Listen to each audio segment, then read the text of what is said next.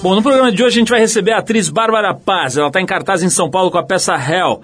A Bárbara vem aqui falar sobre o espetáculo, mas vai falar também sobre a sua escalada na televisão brasileira, sobre as barras pesadas que ela enfrentou ao longo da vida, e foram muitas. Sobre o Casa dos Artistas, né, o primeiro reality show do Brasil, ela participou e ganhou.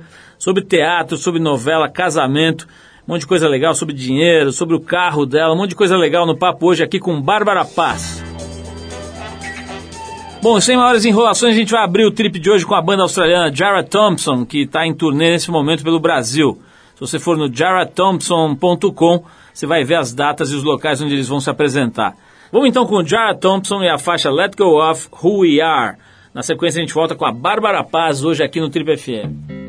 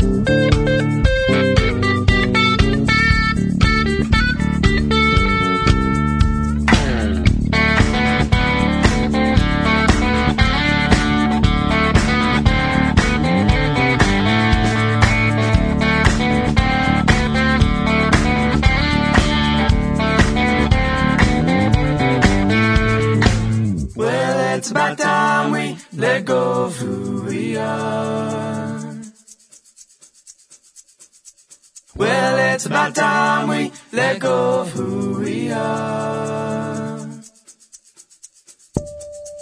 Well, it's about time we let go of who we are.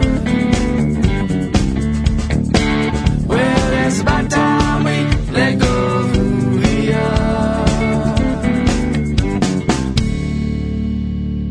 Você está no Trip FM.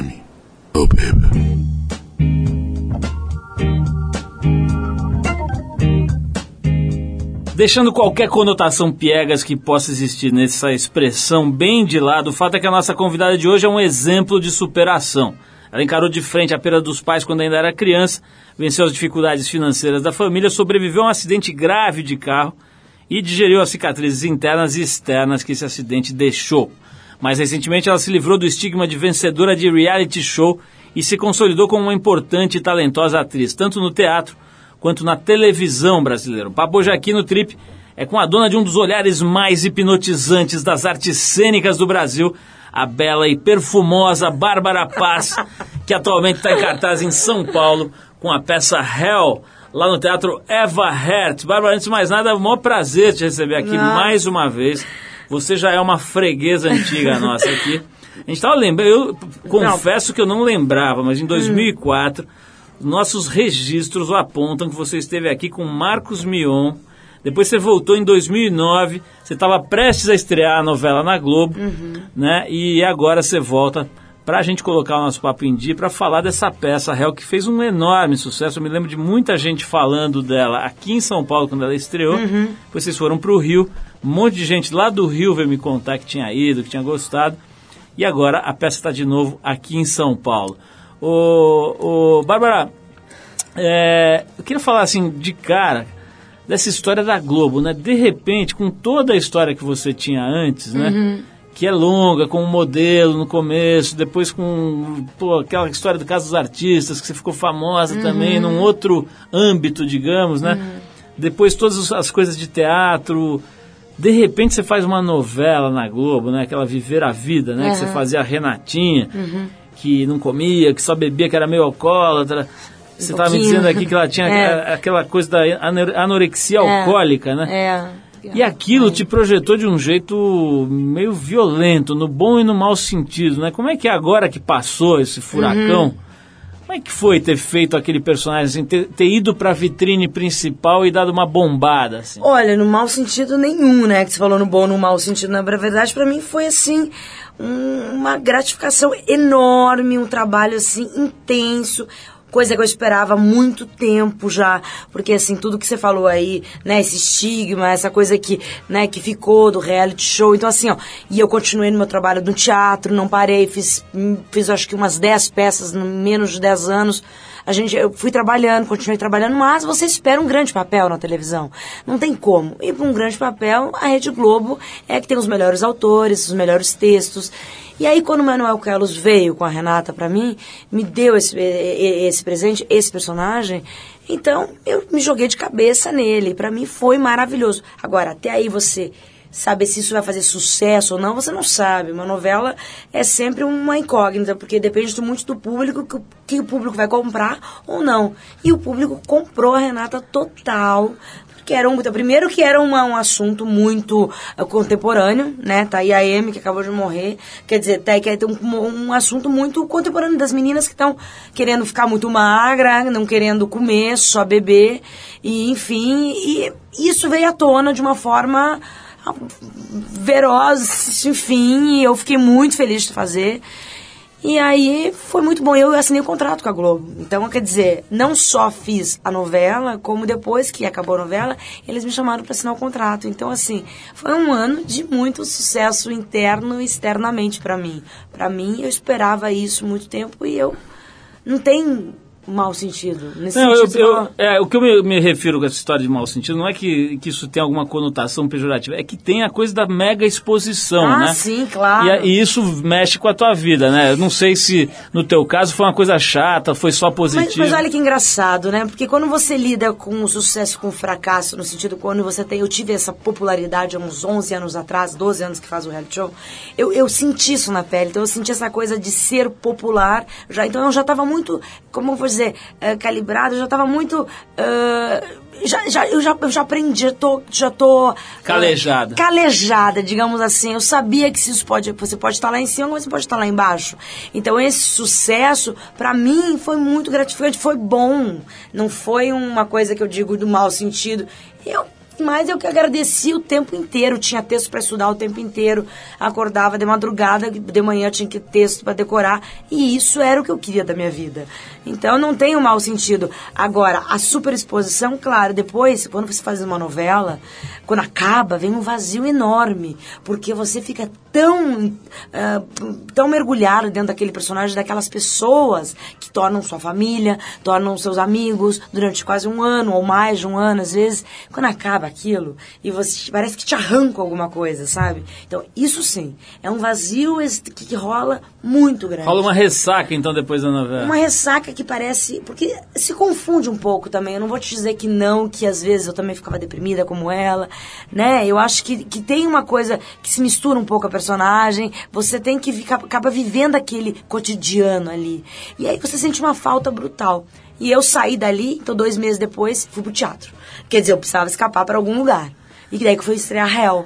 Agora, que, ô, Bárbara, tem uma coisa também de te chamarem para os papéis de louca, né? Isso, por que Por será? será? Eu gostaria de abordar este aspecto Olha da sua bem carreira. na minha cara. Não, mas sabe que semana passada teve aqui o Erson, Ah. o Erson Capri, né? Hum. Que é uma figuraça, um ator muito bacana e uma pessoa muito legal. E ele tava, eu estava abordando com ele isso, né? Ele várias vezes fez vilões. Ele até me mostrou que não foi só vilão, ele fez mocinho várias vezes e tal. Mas ele fez vários vilões. Esse Cortês que ele fez agora, Insensato Coração, foi muito bom, né? O banqueiro mau Uhum. caráter e tal. E ele estava dizendo que ele adora fazer vilão, porque é o tempero da novela, é o cara que faz. A coisa meio gira em torno Claro. dele, né? E você fez a louquinha lá da Renatinha virar meio que um, um eixo importante da novela. Não Uhum. sei se o personagem tinha sido escrito para ser tão importante, né? Ele foi crescendo, não foi? Eu, a- é, é isso que eu tava te falando. A gente nunca sabe, é uma loteria, porque a gente não sabe qual- o que, que o público vai querer, né? E vai com, com o público. Eu acho que ela foi crescendo com o tempo. Isso, deve, deve ter sido por causa daquele laboratório que, eu que você me contou. Que você encheu a lata. Era você e quem mesmo? Tinha um companheiro. Aonde que foi? Não tinha um negócio de você. que eu te contei? Eu não tinha- lembro. não tinha um negócio de você fazer. é, contei? Você ir beber pra sentir a, a pegada ali da, da coisa. Eu acho que tinha, assim. Você fazia um. um fez uns O três, que, que não eu foi? fiz? Nos laboratórios? Eu acho Ah, que teve. Não me entrega. Você encheu a lata lá pra preparar a Renatinha. Mas o fato, o fato é que você parecia na novela ter uma experiência bastante larga com essa questão. Eu gostaria que você me dissesse como é que você fez essa personagem ficar tão Você realista. tá querendo que eu, que, eu, que eu me entregue? Não. Todo mundo tem um. Acho que a gente, todo mundo tem dentro de si, né? É um laboratório muito. Stan- Stanislavski, né? Eu fui lá pra, pra trás. Quem nunca tomou um porre, né? Não. Eu tô, brinca, eu tô brincando, mas eu tô falando uma coisa séria. Ali a gente tava. Talvez você acreditava em mim, talvez eu tenha uma cara, um physique de home que me ajuda a, a, a ter cara de louca, como você está falando. Que bom, né? Uma Porque- vivência mesmo, né? A pessoa que viveu a vida, que não tá ali numa. Aí que tá, a novela chamava Viver. Pois é, que acho que você en- encaixou, porque a minha impressão é que se o ator teve uma existência plena, né, Uhum. que viveu muitas coisas, que sofreu, que experimentou, que coisa, acho que é muito mais fácil ele se encaixar num personagem. Mas sem dúvida, tem uma bagagem maior. Exato. Então, assim, é, é- eu falo, não é que eu. Às vezes eu falo, não é que sou eu que busco os personagens, são os personagens que me buscam. Eu não sei qual. Porque, assim, é, eu tenho uma carga dramática forte. Não é que eu faço só isso. Fiz muita comédia, já ainda faço. Inclusive, a novela que eu fiz depois foi uma comédia, que, que, que era Morde a Sopra, que acabei de. acabou em outubro agora, do Valcir Carrasco, que era mais leve, enfim, era outra pegada. Mas é claro que eu tenho uma tendência para puxar pro drama. Porque no meu olhar já diz isso. Então, assim, você fala, meu olhar tem um olhar de louco. Verdade, é um olhar de, é um olhar de vivência. Eu tenho 37 anos já. Mas eu já vivi tanto que às vezes eu me sinto tão velha. Eu me sinto, eu me sinto que eu tenho muito mais idade do que eu tenho, na verdade. Eu, sabe? Porque eu vivi tudo já na minha vida. Eu já fui adolescente, já fui velha, já fui criança. Eu acho que já tá bom, né? Quer dizer, o que que vem agora? Agora eu não sei. O que que vem depois, né? Nós vamos falar disso aí, desse negócio de idade, Bárbara, mas eu vou tocar uma música agora. A gente separou aqui o Jill Scott Heron, que é um cantor fenomenal, aí, músico, poeta norte-americano, que é considerado um dos precursores do rap. Ele morreu em maio do ano passado e o disco mais conhecido e aclamado dele chama-se The Revolution Will Not Be Televised, de 74. A gente separou a faixa aqui, a Lady Day and Joe, John Coltrane. Depois dessa música a gente volta com o Trip FM para saber da Bárbara Paz como é que é essa história. Ela tá dizendo que tem 37 anos, mas na verdade tem 74. Vamos saber, vamos apurar essa questão logo depois de ouvir Jill Scott Heron com Lady Day and John Coltrane. Vamos lá.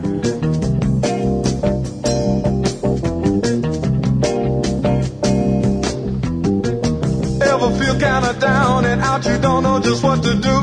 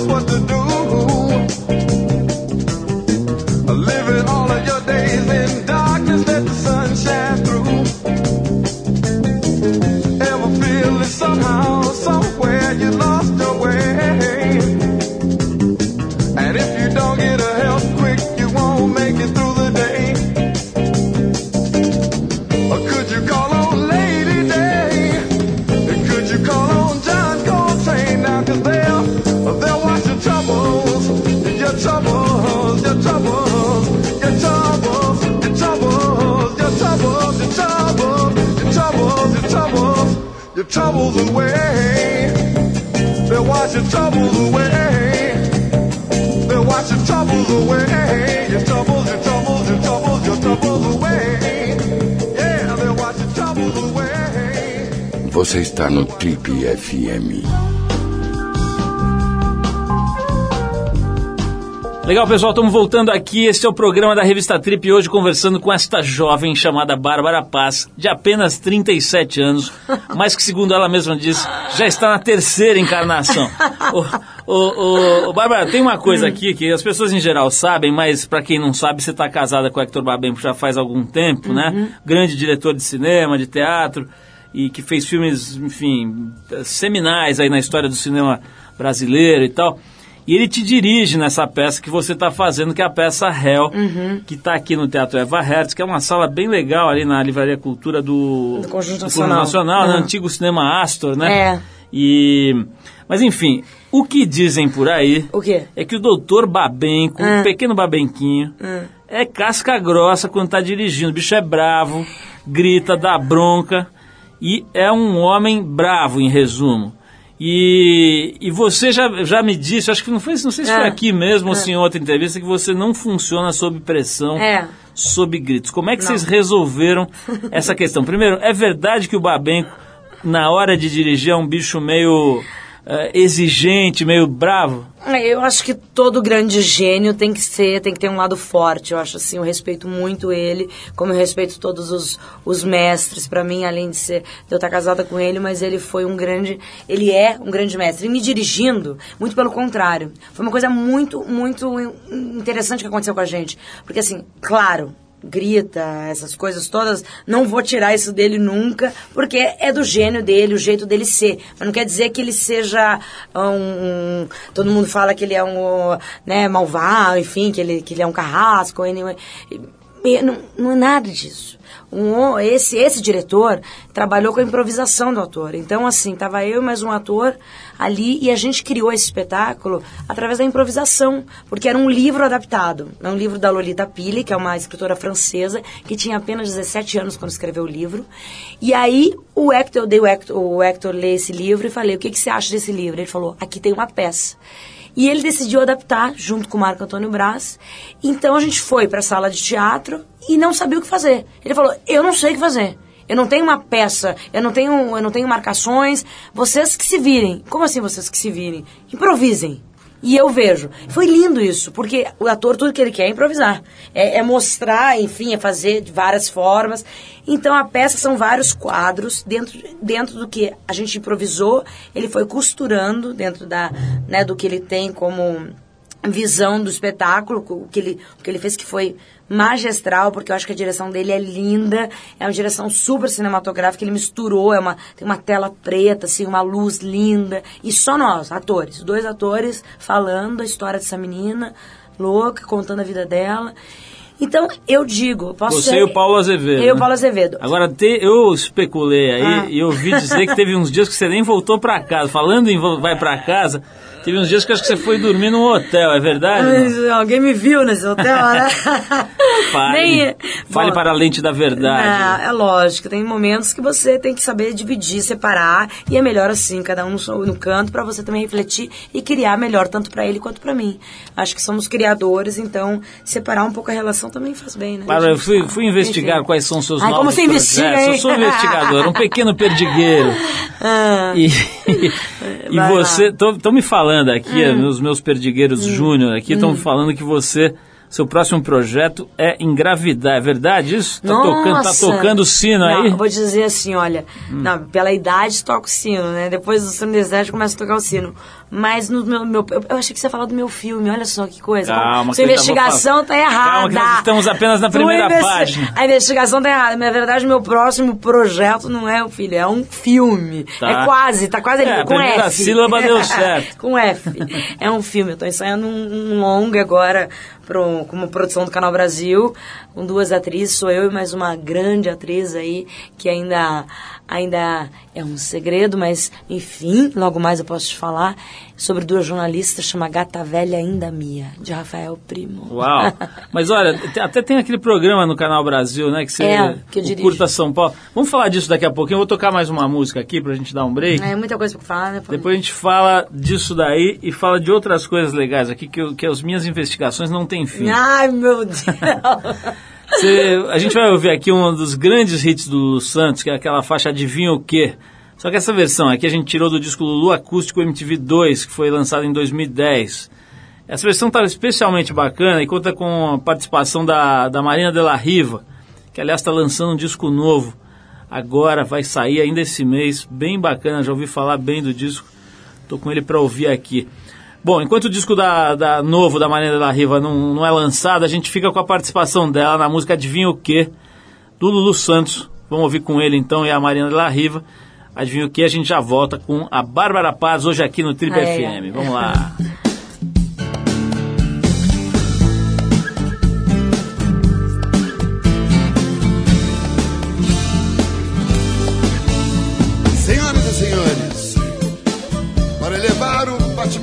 cardíaco a síncope derreter de vez suas calotas polares, eu lhes trago a indescritível Marina de la Riva. Todavía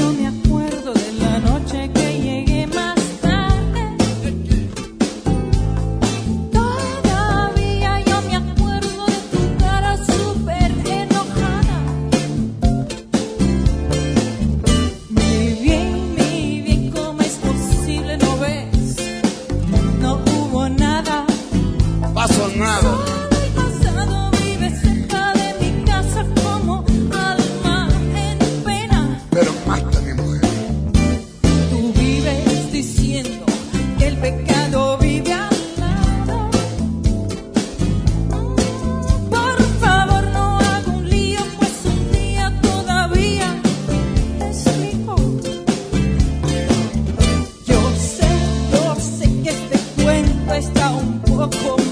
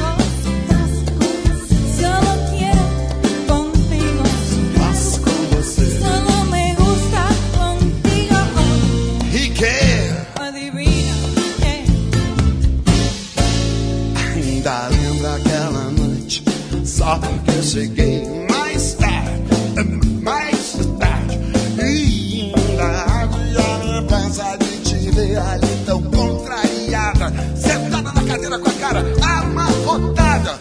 Sei, sei quem não ouvi absolutamente nada. Mas você pode ter certeza se é amor é quase sempre imperfeito.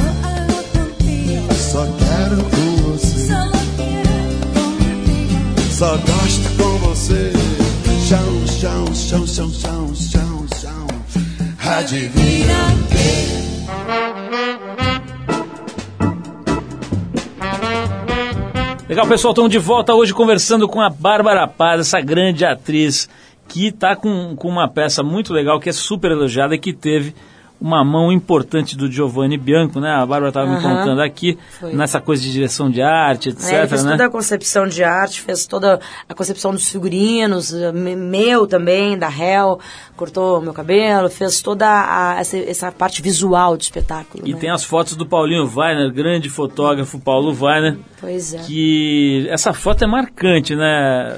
É, essa, Bárbara. é, essa, esse é o nosso logo da nossa peça. No Rio de Janeiro a gente podia colocar, porque aqui tem a Lei Cidade Limpa, a gente não consegue colocar cartazes pela rua, mas no Rio a gente teve a possibilidade de colocar nas bancas, ah, no- nos Clear Channel. A gente fez, e aí foi muito bonito, foi super. É engraçado como. Graça. Engraçado não, né? Mas assim, é legal ver como um ícone, uma, uma imagem forte pode, pode construir uma, uma imagem de uma peça, né? Essa foto ficou muito associada à ideia da peça, né? É, não, e até porque o cigarro na peça é o terceiro, é o terceiro personagem, né?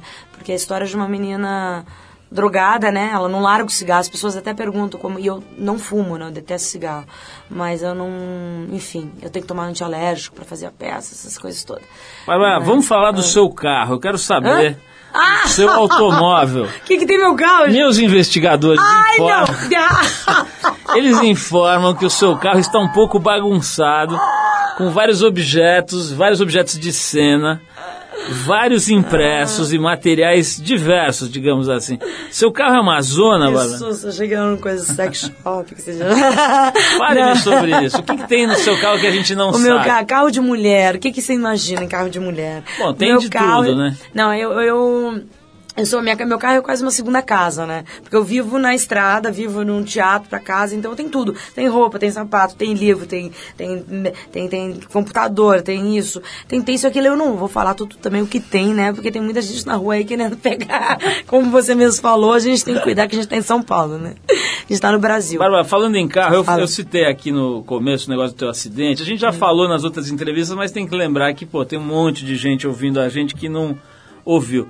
Você teve aquele acidente super punk quando você era. Quando você, quantos anos você 17. tinha? 17 anos, né? Como é, que, como é que é o saldo dessa. de- quando você vive uma experiência dessa, aí o que acontece na tua vida, né? De repente você tá ali e alguém muda a chave, né? Como é que foi? Como é que você. Agora, 20 anos depois desse É, acidente, 20 anos. qual que é a tua leitura dessa, dessa, desse episódio? É engraçado, porque a gente tenta achar uma explicação, a gente tenta achar uma explicação. ah, bom, até hoje eu tento achar uma explicação. A gente não tem resposta. Mas depois você vai vendo com, ao longo do tempo, eu que me tornei, né, que já queria ser atriz antes, eu era modelo. Quer dizer, eu tive uma bagagem muito maior que talvez, se eu não tivesse minhas cicatrizes, talvez não me levaria, levaria para uma outra estrada. Eu posso te dizer que eu aprendi muito e eu conheci muito mais o ser humano. É óbvio que se eu preferia não ter, eu não teria. Mas assim, agora são elas e eu. E esse programa, Bárbara, muita gente curtiu aí o, o programa, cujo nome, aliás, é Curta São Paulo, no programa no Canal Brasil, que é um, um canal que tem feito coisas muito interessantes, Muito né? bacana, é. E como é que é? Esse projeto tá rolando, não tá? Ó, como é que tá? Na verdade, assim, ó, o Curta São Paulo foi o primeiro que a gente fez assim, a gente fez um, um projeto que eu dirigi, produzi, junto com o Rafael Primô, que a gente, que é um parceiro meu que faz, dirige curtas, que é ator também. A gente pegou só curtas paulistas. Daí a gente fez três episódios e, enfim, colocamos no, no canal como, retratando um pouco a cidade de São Paulo. Na segunda temporada, a gente fez o Curta na Estrada. Então, em vez de a gente apresentar os curtas de hoje e tal, a gente decidiu fazer mini pílulas, filmes pequenos, de um minuto, dois minutos, três minutos, contando as histórias que vão vir. Por exemplo, I Love Shoes. Era sobre história sobre sapatos. Tinham dois filmes sobre sapatos. Então a gente pegava esse tema, ele escreveu um roteiro e a gente fazia uma, uma cabeça, uma abertura. Uma abertura super bacana. Quer dizer, é meu filhote, né? Então, e foi muito bacana. A gente ficou com uma assinatura aí no Canal Brasil. Aí esse ano, em vez de a gente fazer o curta na estrada, a gente decidiu fazer um filme. A gente falou, falou para o Mendonça, para o Sad, lá o pessoal do Canal Brasil, falou: o que, que vocês acham a gente fazer um telefilme? E eles adoraram a ideia e toparam e a gente vai fazer esse, quer dizer, já está fazendo Gata Velha Ainda Minha, que é um texto do Rafael, primo, e que a gente vai fazer, vai filmar aqui em São Paulo também, dentro desse esquema que é baixo orçamento, né? Operação Guerra, vamos lá, vamos se ajudar a pegar o fotógrafo do curta-metragem, o figurinista, todo mundo que tá na- nesse circuito curta-metragista para fazer um longa. Então vai ser bacana, acho que a gente vai filmar em 5D também, a gente tá indo escolhendo a câmera, todo mundo numa parceria. A gente tem um Dá, galera. dá pra ver que você não para, né? Você agita sem parar. Agora, quero saber como é que é a tua relação com grana, né? Por exemplo, a hora que você Ixi, fez... A hora que você fez a novela lá na Globo, né? Ah. Imagino que devam aparecer possibilidades de publicidade, de outras coisas que normalmente, para alguém que está só no teatro, não deve pintar. O que a gente percebe aqui, eu entrevisto ator há, sei lá, 28 anos aqui, Uhum. o que a gente percebe assim, é que o teatro é mesmo uma coisa meio sagrada, né? as pessoas tratam como, uma, como sendo uma coisa mais nobre, etc. Mas a gente sabe também que a tendência em geral é ganhar menos grana com Uhum. teatro, né? E obviamente quando você vai para a vitrine da Globo, a grana tende a vir. Como é que você administra esse lado aí? Você, Uhum. é, você na- nem pensa nisso? É, é, é, na verdade, assim, é, esse é um ponto fraco meu, assim, digamos assim, que se a gente for análise, fazer uma análise grande, eu não sou muito ligada nisso e eu preciso tomar as rédeas um pouco da minha vida nesse sentido financeiro, mas até agora, assim, eu nunca paro pra pensar o quanto que eu vou ganhar e sim o trabalho que eu vou fazer. Então, por exemplo, esse trabalho que eu faço no Canal Brasil, por exemplo, eu faço porque eu amo fazer isso. Eu tô adorando dirigir, tô adorando poder criar. Então, assim, essa coisa financeira é é, ainda está muito ba- embaralhada na minha vida. Em relação à Globo, quando você está na vitrine, é claro que surgem coisas para você fazer mais. Só que daí você tá lá, gravando. Que tempo que você vai ter para fazer? Então você tem que dizer não para muitas coisas durante a novela. Então isso também tem o, tem o, o, né, tem o lado bom e o lado ruim também. Porque você não pode fazer. E depois que acaba, também as pessoas não querem. Então, ah, eu consigo viver bem, quer dizer, com, com eu, não, eu não sou essa pessoa gananciosa, que eu penso só em dinheiro. Eu acho que talvez, talvez, eu espero que algum dia mude isso, mas eu penso mais em criação. Eu quero poder estar fazendo algo que me, que me alimente, que me alimente, que, que me faça criar, que me faça ter tesão na, na coisa que eu tô fazendo. Como agora eu tô fazendo esse filme que tá me dando uma tesão em fazer isso. Eu saber. vendo, eu tô até assustada. Ah, vamos parar de falar, tá? Controla um pouco Cala esse tesão aqui, a gente já volta logo depois dessa música. E eu vou querer saber o seguinte: estamos falando de momentos glamurosos da sua carreira, mas estou vendo aqui, meus alfarrábios aqui mostram que você vendia artesanato e também fez animações em festas infantis. Fiz de tudo, meu amigo. vamos, vamos falar disso. É, eu vou tocar uma banda aqui que é muito simpática. O vocalista da banda morreu agora no último dia 29, o David Jones, dos Monkeys.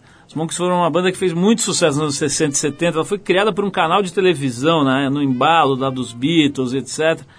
E essa música virou um clássico, essa música que a gente vai tocar agora. Chama-se I'm a Believer. É, depois do David Jones e dos Monkeys, a gente volta com o Trip FM e vamos saber da bela Bárbara Paz se ela era uma boa animadora de festas e bufês infantis. Vamos lá. Ai, meu Deus, ele investiga was only true in fairy tales and for someone else, but not for me. Our love was out to get me. That's the way it seemed. Disappointment haunted all my dreams. Then I saw her face. Now I'm a believer not a trace doubt in my mind.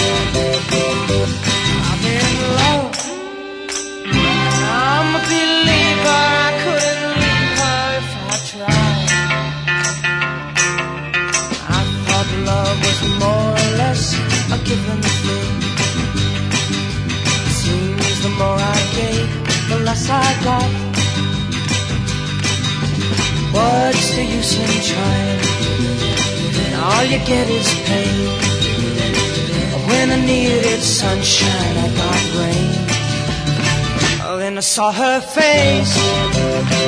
Now I'm a believer, not a trace of doubt in my mind.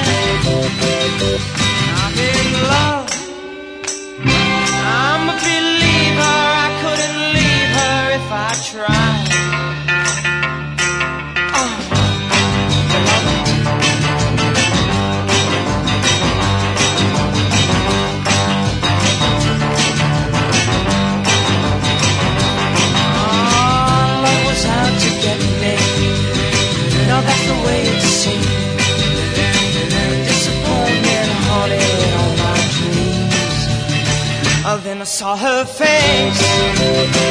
Now I'm a believer. Not a trace of doubt in my mind.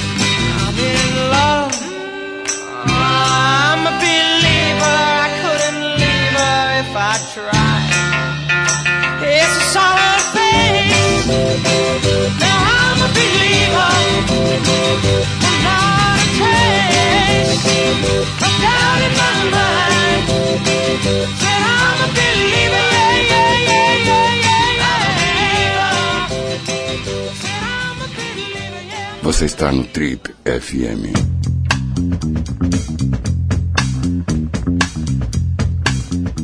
Legal, pessoal, estamos de volta. Esse é o programa de rádio da revista Trip. Se você perdeu os primeiros blocos da entrevista com a Bárbara Paz, não se desespere.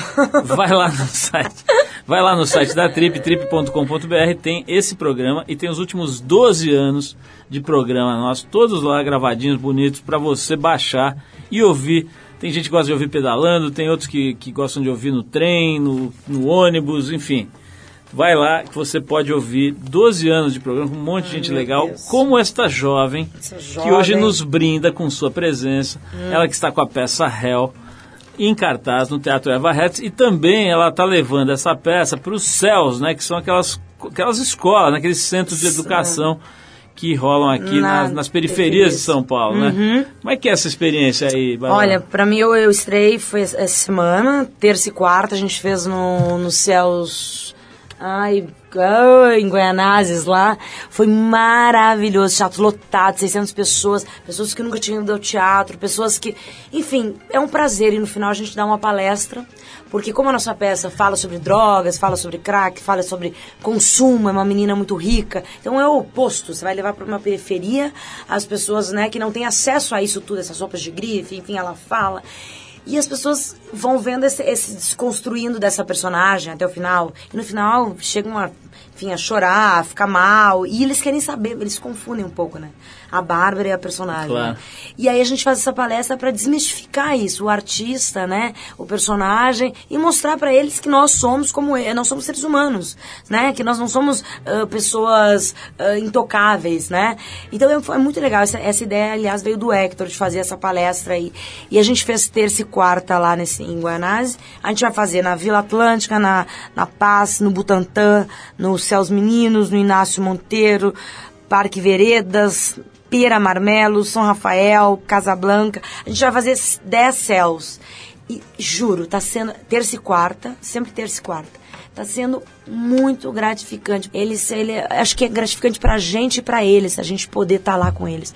E, e gratuito. Então as pessoas que estão escutando essa rádio, as pessoas que É moram. lógico, quem tiver perto aí de um céu, né, vai lá Por com favor, tudo. vá, porque é muito bacana. E ainda tu pode, pode falar no final com a gente. A Bárbara é a primeira pessoa que está levando o inferno para o céu, É. né? Bárbara, vamos falar. Adorei. Vamos. É meu merchan agora. Eu... Projeto. Vamos falar sobre este momento Hum. incrível da sua carreira em que você fazia bicos, basicamente. Bicos. Sei que você vendia artesanatos. De porta em Depois porta. animou festas infantis. Não sei se era infantis, mas animou Paulo, festas. A gente já fez muita coisa, né? Acho que você também. A gente tem que fazer Claro. trabalho desde os nove. Artesanato eu fazia porque eu sempre fui um pouquinho criadora nesse sentido. Então eu pintava gesso, vendia nas casas, batia, fazia Ave Maria, Jesus. Eu era católica, então eu fazia muitas coisinhas assim para vender nas casas. Ganhava 10 reais, na época era cruzeiro, né? E com muito orgulho. Um dia eu botei na praça da cidade, botei um botijão de gás, uma bacia assim, botei os, os, os artesanatos tudo em cima pra vender. Não vendi um! Fiquei um dia tarde. Eu vendia só quando eu batia na casa, tá? Das pessoas. E, e fazia, fazia, era palhaço, era o palhaço Pirim Pim Pim. Que eu animava com o tio, o tio Lino, que era um menino que, que tinha um grupo de, de, de palhaços, e a gente animava festas infantis. Teve um negócio de fábrica de sapatos também, que você Ah, trabalhou, também. não foi? Essa foi minha primeira carteira de trabalho que eu assinei, foi em fábrica de calçado. Eu sou de Campo Bom, que é, será a rádio é vai pra Campo Bom? Vai para no Rio Grande do Sul nós estamos lá É. em, em algumas cidades. Campo Bom é uma cidade modelo maravilhosa, uma cidade que está sendo cidade modelo mesmo, cidade do calçado. Então tem muita fábrica de calçado, muita gente trabalha em fábrica de calçado, inclusive eu comecei minha carreira numa fábrica de calçado. Não, o setor passando- calçadista ali é Passando cola. fortíssimo. Fortíssimo. A Schutz é de lá, Arezzo. Aliás, a Schutz também é apoiadora do nosso espetáculo. E fazendo propaganda. E como é que qual, qual foi o momento em que te descobriram lá como modelo? Rolou aquela história do cara tá passando, vê você e chama? Olha, eu trabalhava numa surf shop, né? Numa surf shop, trabalhava numa. Depois acabei fazendo. Campo Belo? Não, em Campo Bom, Campo né? Bom? Não, mas não era em Campo Bom, era em Novo Hamburgo, que é do lado. Eu trabalhava numa, numa surf shop e eu acabei fazendo a campanha da, do ano seguinte de, da, da- do, era Classic Beach. Não sei se você lembra da Classic Beach. Tinha Fantasy e tinha Classic Beach. Que ótimo. Então, eu trabalhava lá, daí tinha um cara que passava sempre, fotógrafo, que ele dizia, ai, você deveria, você tem jeito, você tem uma carinha. Aquele velho jeitinho." chavequinho, né? É, aquele velho chavequinho. Enfim, aí eu saí da loja, fui trabalhar numa agência de publicidade, e lá na agência de publicidade eu comecei a fazer propagandas para as fábricas de calçados, que saía nas revistas, então a menina segurando o sapato, ou no jornal. E aí que o, que o, que o dono da Classic Beach me chamou para fazer. Quer dizer, depois que eu saí da surf shop, eles me chamaram para fazer a campanha da, daquele ano. Você acredita que eu não tenho nenhuma foto dessa campanha? Eu sei É. que eu fiz muitas fotos de hum, surfwear, assim, de uma- toda, toda surfistinha. Eu tinha meio uma... um- pegava um pouquinho de onda só de mora e não muito, mas gostava. Mas você quer saber mais uma investigação aqui? Ai, meu Deus, ele Bárbara, fez... sua mãe foi prenda Foi. do Centro de Tradições Gaúchas. gaúcha. Que diabo é uma prenda? Só a minha mãe, não, eu também. O que, que é isso? ser Prenda, prenda, Centro de Tradições Gaúchas. Você foi sorteada lá? É. Não, não, você escolhe. Você dança, são é, danças, tra- é, Centro de Tradições Gaúchas. Então você prenda, é a mulher do gaúcho, você usa aquelas é, pilcha, né? Você usa o vestido de prenda e você dança. Aí bota aqui, aí bota ali. Essas coisas, você dança. Ah, então eu dançava num Gostei grupo. dessa letra aí. Interessante. várias. Deve ser a avó do Michel Teló que fez essa, essa. E aí, minha, como minha mãe era prenda, acho que eu quis seguir um pouquinho ela, assim. Aí eu fui também prenda de CTG, dancei muito. Nunca fui primeira prenda, que tem o concurso de primeira prenda. Mas declamava poesias, e aí ia CTG. Eu, na verdade, sou prenda até hoje, porque eu tomo chimarrão todos os dias Isso que eu ia te perguntar, o, o- o- você saiu do Rio Grande do Sul e o Rio Grande do Sul não saiu de você? é Não, não saiu. Meu Rio Grande do Sul, céu, sol, sul, terra e cor, onde tudo que se planta cresce, o que mais floresce é o amor. Bárbara, 10 Que anos. chata gaúcha, né? Olha só, estamos É. agora nesse momento, né? Tá essa discussão toda. E agora acho que tá até deu uma enfraquecida, mas rolou um belíssimo buchicho sobre os, os, os excessos do Big Brother, né? Hum. Esse que tá no ar aí, nego foi expulso da- do Big Brother, etc. Você está fazendo 10 anos, 10, não, 11, né? 11 vai fazer. anos? Vai fazer 11, porque foi em 2001. então são 11 anos 11 anos. do Da cobaia. Talvez aqui. tenha sido o. prim- Talvez não, o primeiro, né? Talvez. Reality show, né? Foi o primeiro, né? Foi o ratinho. Foi o primeiro eu fui mesmo. uma cobaia, lógico. eu Pequeno hamster. Eu fui o pequeno hamster. eu que inventei. Digamos assim, que o edredom, entendeu? Como é que. Como é, isso eu te perguntei do acidente, acho que esse negócio também todo mundo fala, tá? Mas o que é legal é ver, é ver isso em perspectiva, né? Agora que passou esse tempo todo, que você fez novela na Globo, que você fez no 200 mil peças de teatro, que você casou com o Hector, tua, tua vida deu uma girada de 360 graus, né? O que, que fica daquela experiência lá? Bom, a gente espera crescer na vida, né? A gente está aqui para isso, né? Para evoluir. Olha, eu te digo assim, o que ficou de lá foi uma, uma experiência muito engraçada e muito boa para mim, porque foi como se fosse um acampamento de férias. Eu sempre falo isso, porque é minhas lembranças. Às vezes assim a gente tem os sonhos, por exemplo, porque realmente é, foi uma experiência muito única. Não é como agora, que tem vários, que todo mundo já sabe como é. Eu não sabia como era. Eu vivia aquela história como se eu fosse pra uma casa com um monte de gente e aconteceu o que aconteceu, tudo verdade. Foi. Então eu, eu tenho dentro de mim uma, uma coisa com carinho, uma coisa boa. Você conheceu o Silvio Santos? Conheci. Como eu é que é o conheci, Silvio eu Santos? vi ele três vezes. Todo mundo acha assim, como ele é. Olha, o, é. o Serginho Grossman uma vez falou aqui pra mim que quando ele foi acertar o contrato, conversar pela primeira vez com o Silvio Santos, ele não conseguiu falar nos primeiros seis minutos, porque ele ficou olhando o cabelo do Silvio Santos. É. Ele ficou completamente hipnotizado pela cabeleira tratada por Jazz. É. Como é que foi a sua experiência? Na verdade, assim, é, é, a gente vê tanto aquela figura que parece que aquela figura não existe, né? Como É, se fosse um um, boneco. um né? holograma. É, é, mas ele existe, ele, ele é um, um homem forte. A, gente- a primeira vez que eu vi ele mesmo, tirando quando a gente entrou, na, foi quando ele entrou dentro da casa. Todo mundo levou um choque, porque abriu a porta ele entrou com um sapato azul de cobra. Assim, a gente falou, nossa, Silvio Santos está aí. Ele foi lá tá aí." fazer uma Foi, visitinha? foi fazer uma visita no dia que a gente foi capa da Veja. Enfim, mas a figura ontológica, né? Vamos combinar que ele Pô. tirar o chapéu, né, pra ele. Não, você, Por encon- favor. você encontrar o Silvio Santos é é. equivalente a encontrar o Saci Pererê, Não, né? peraí. Trocar uma ideia. Não, peraí. Não, o Silvio Santos é muito maior. Peraí, olha o que ele Maior, fez. é maior. É, mas história da televisão brasileira, né? É verdade. Mas enfim. É, o que você quer falar mais do quê? Bárbara, eu quero falar. quero- Vamos falar de réu, eu vai. Quero, eu quero falar, eu queria falar Fala do porta-luva do seu carro, mas não vai dar. Porta-luva, eu- já um monte de. CD, um monte de não, porque eu CD. acho que é lá que estão guardados os segredos. Mas Já tá guardado tempo. meu CD e meu iPod. Eu quero que você mande um fortíssimo abraço pro Hector Babenco. Tá bom. Sei que ele acabou de fazer aniversário, manda um Foi. beijo pra ele. Fala que eu Tá bom. continuo um fã ardoroso do trabalho dele. Tá bom. Quero recomendar para as pessoas que vão ver a peça Hell. Como a Bárbara disse, é uma peça, peça intensa. Tá ela e o Paulo Azevedo lá no palco do Teatro Eva Hertz, no Conjunto Nacional, que fica ali na Paulista, antigo cineastor ali, todo mundo conhece. Bárbara, adorei. Um prazer. Da próxima vez você vai falar de... Do quê? Vou falar só do Alexandre Frota na próxima vez. Nós vamos fazer um especial Alexandre Ai, Frota. meu Deus. Não, olha, eu acho, eu- você sabe, eu sou fã da tua carreira justamente pela diversidade. Eu acho que você, tem mais é que festejar isso, porque é uma carreira não linear, que você experimentou de tudo. Foi, eu lembro muito bem quando você era modelo, com Marquinhos Lopes, É. fazendo trabalhos bem legais já naquela altura. Depois vai para o cinema, depois vai para fazer eh, filme de, eh, programa de televisão de curta-metragem, faz uma peça intensa, que não deve ser fácil de fazer como essa que você está fazendo. Aí vai para casa dos artistas, aí volta para a televisão, para a Globo. Eu acho o negócio da diversidade um negócio seríssimo. Eu vivo com essa. Isso para mim é um emblema fundamental. Todo o meu trabalho tento fazer baseado nisso, né, de transitar pelas áreas mais diversas. Então, quero dizer que sou seu fã muito em função disso, sabe? A capacidade de você transitar por tudo que é mundo. E eu acho um um barato tanto o, o- a Casa dos Artistas quanto o Réu, quanto a novela da Globo. Acho que tem mais é que se divertir transitando, né? Saber viver, né? É isso aí. É experimentar. Então é o seguinte, Bárbara, parabéns. Vou Obrigada, lá, Paulinho. vou lá ver você. Tá bom, vou te esperar. Tá lá. prometido, eu fiquei de ir lá na, na, na primeira vez que vocês encenaram, foi no, é. foi no SESI, né? no SESI. Acabei não conseguindo ir, agora eu vou de qualquer jeito. Oba. Então, tá beijão, bom. vamos Beijo. finalizar aqui nosso papo com a Bárbara Paz, com um projeto super bacana do músico brasileiro Vitor Patalano. O projeto leva o nome de Me and the Plant e lançou no ano passado um disco chamado The Romantic Journeys of Pollen.